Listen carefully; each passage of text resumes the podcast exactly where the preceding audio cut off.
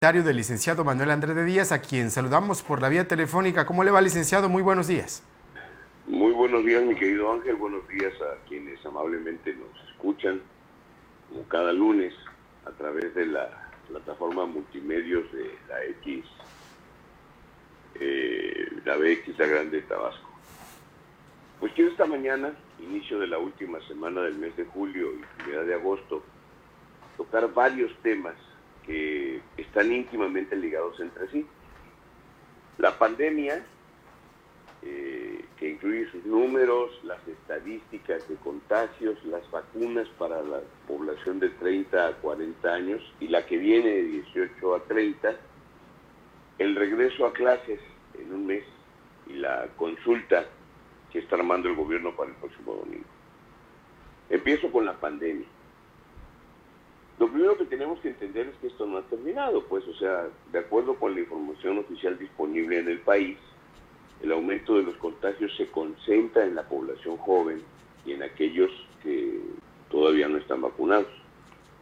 Si bien la hospitalización y los decesos diarios no son los que teníamos en otros picos de pandemia, hoy es importante continuar con las medidas sanitarias que ya conocemos y tengamos claro que esta nueva etapa consiste en cuidarnos para poder cuidar a los demás. Las vacunas de ninguna manera son escudos contra la infección y por ello es necesario que reforcemos el buen uso del cubrebocas, la disminución de las salidas eh, y las concentraciones, particularmente en sitios cerrados, además de la aplicación continua, como ya sabemos, de gel antibacterial, de alcohol y la sana distancia entre, entre en todo momento. Estamos en ese momento, en esa circunstancia en el que se acelerará la convivencia con este virus y sus variantes, por lo que tenemos que extremar precauciones sin detener las actividades esenciales de nuestra vida, que es la mejor manera de precaución. Hay que hacer conciencia de esto entre los jóvenes, eh, los cuales en muchas ocasiones salen y conviven sin esos cuidados, y que entiendan que es una obligación ciudadana, más si se trata de nuestros de nuestro entorno familiar. Reforzar la importancia de vacunarse entre nuestros familiares y conocidos es una decisión de vida o de muerte en este momento ya. Sin embargo, contar con, con la o las dosis no es una licencia para que dejemos de protegerlos. Pueden darse muchos contagios en esa situación y provocar cadenas que retrasen la velocidad con la que ha avanzado la inoculación. Vacunarnos ha sido un ejercicio de colaboración cívica y un acto de responsabilidad que ayuda a que cada persona contribuya a estar más cerca del fin de la pandemia, actuar de manera corresponsable, haciendo lo que nos toca. Eso solo, solamente eso nos va a mantener en este camino. También permite probar la fuerza del tejido social y, y nuestra labor para que bien organizados podamos actuar rápidamente y con eficacia para que este incremento de casos sea lo menos duradero durante este tiempo. El semáforo cuatricolor que se creó de riesgo epidémico en México debutó junto con la nueva normalidad hace ya más de un año, fue el primero de junio del 2020. Inició con 31 estados en color rojo, el nivel más alto, y solamente había uno en color naranja, el segundo nivel más alto. Pero a partir de ahí nos quedó claro a todos que esto es un instrumento más político que técnico para el manejo de la epidemia en México. Lo que siguió a esa mala decisión es el dominio público. Hubo un repunte brutal de la epidemia durante diciembre del 20 y del 21, donde vimos hospitales saturados, escasez de oxígeno, las funerarias desbordadas. Perdimos a muchos amigos y familia en ese lapso. El pasado 16 de julio correspondía, como cada dos semanas, que nos actualizaran los resultados del semáforo, lo cual no ocurrió. Fue hasta el 23 de julio pasado que la Secretaría de Salud publicó un nuevo lineamiento que es esencialmente más relajado, modificando a la baja las puntuaciones de varios indicadores epidémicos para penalizar con menor puntaje y ampliando los puntajes para eh, los colores verde y amarillo. Yo entiendo y me queda claro que lo que pretenden con esto son varias cosas. Subestimar la epidemia en aras de la economía, y de generar un ambiente favorable a dos eventos inmediatos que vamos a tener. la consulta del próximo domingo, como lo hicieron cuando las recientes elecciones, te acuerdas que hasta tuvimos, se abrieron tiendas, plazas y se, se, dio, se, se cambió el semáforo para que la gente se confiara y saliera a votar, y el regreso a clases, que es el segundo evento importante que tiene programado el gobierno. El semáforo de riesgo epidemiológico considera 10 indicadores, a cada uno de los, de los cuales se le asignar de 0 a 4 puntos, por lo que la máxima puntuación total es de 40 puntos. Redefinieron estos rangos de los indicadores de forma que se asigna menos puntaje que en la versión anterior. Por ejemplo, a la que antes correspondía asignar 4 puntos por el nivel del número de reproducción efectiva de contagio, ahora solamente le puede asignar un punto. Y varios de los demás indicadores los modificaron con la misma intención, asignarle menos puntos al, al, a la pandemia, a la calificación. Entonces, Respecto a este puntaje total para redefinir el color del semáforo por, en, por cada estado, el color verde se amplió de, de 0 a 8 puntos, de, pasó de eso a de, a de 0 a 9 puntos. El amarillo de 9 a 15 pasó de 10 a 19. Y el naranja se redujo de 16 a 31, pasó a 20 a 29. Entonces, lo anterior permitirá, el rojo color cambió de 32 a 40 y era de 32 a 40 y pasó a ser de 30 a 40, lo cual va a permitir que las, las entidades federativas permanezcan más tiempo en colores que pretenden representar menor riesgo a pesar de ser más elevado con la anterior tabla de calificación de puntuación. Un semáforo así basado en indicadores que se calculan con base en datos de la epidemia que tiene varias semanas de rezago, pues no es útil de ninguna manera ante un repunte acelerado de contagio como el que nuevamente estamos padeciendo.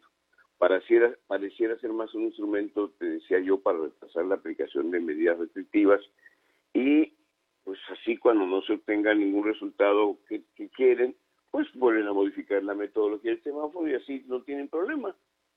Antes de que ver el color del semáforo, lo que tenemos que hacer entonces es continuar necesarios, de aquí por lo menos a que estemos todos vacunados.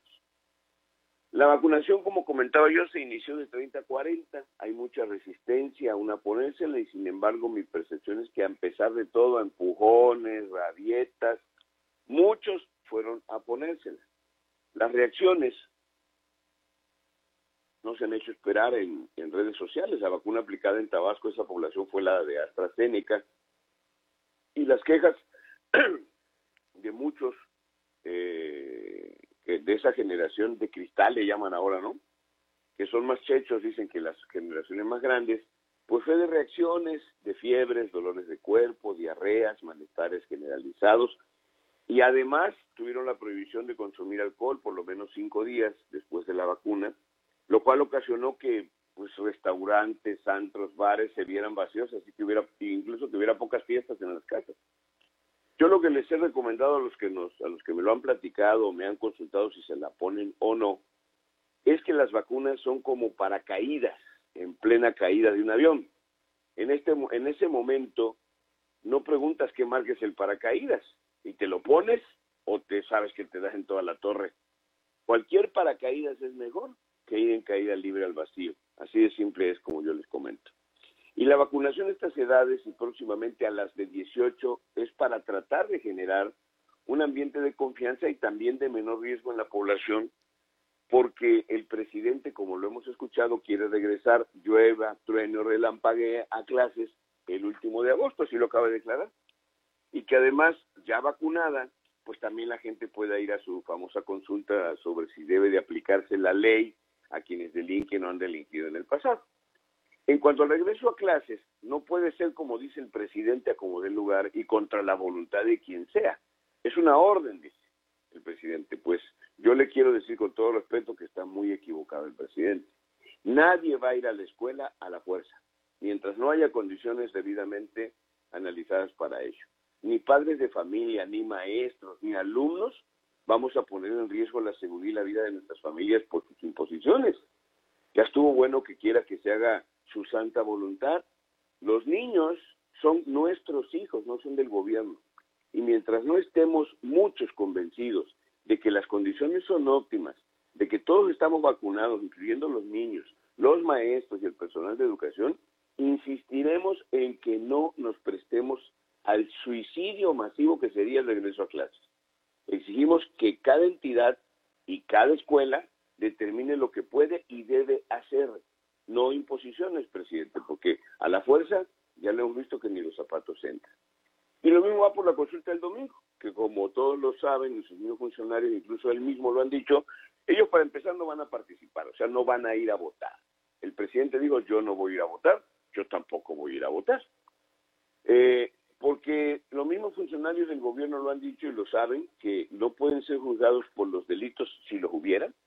Los funcionarios, incluyendo expresidentes, gobernadores, de ninguna época pasada, eh, porque existe una figura que se llama prescripción, en donde los delitos o las irregularidades o cualquier otra cosa de la que se le pudiera imputar responsabilidad u omisión a algún funcionario no pueden ser aplicados porque ya se vencieron los plazos para exigirlo o por la retroactividad de las leyes vigentes, incluyendo el 108 constitucional hasta los demás que en el tema tendrían que ver.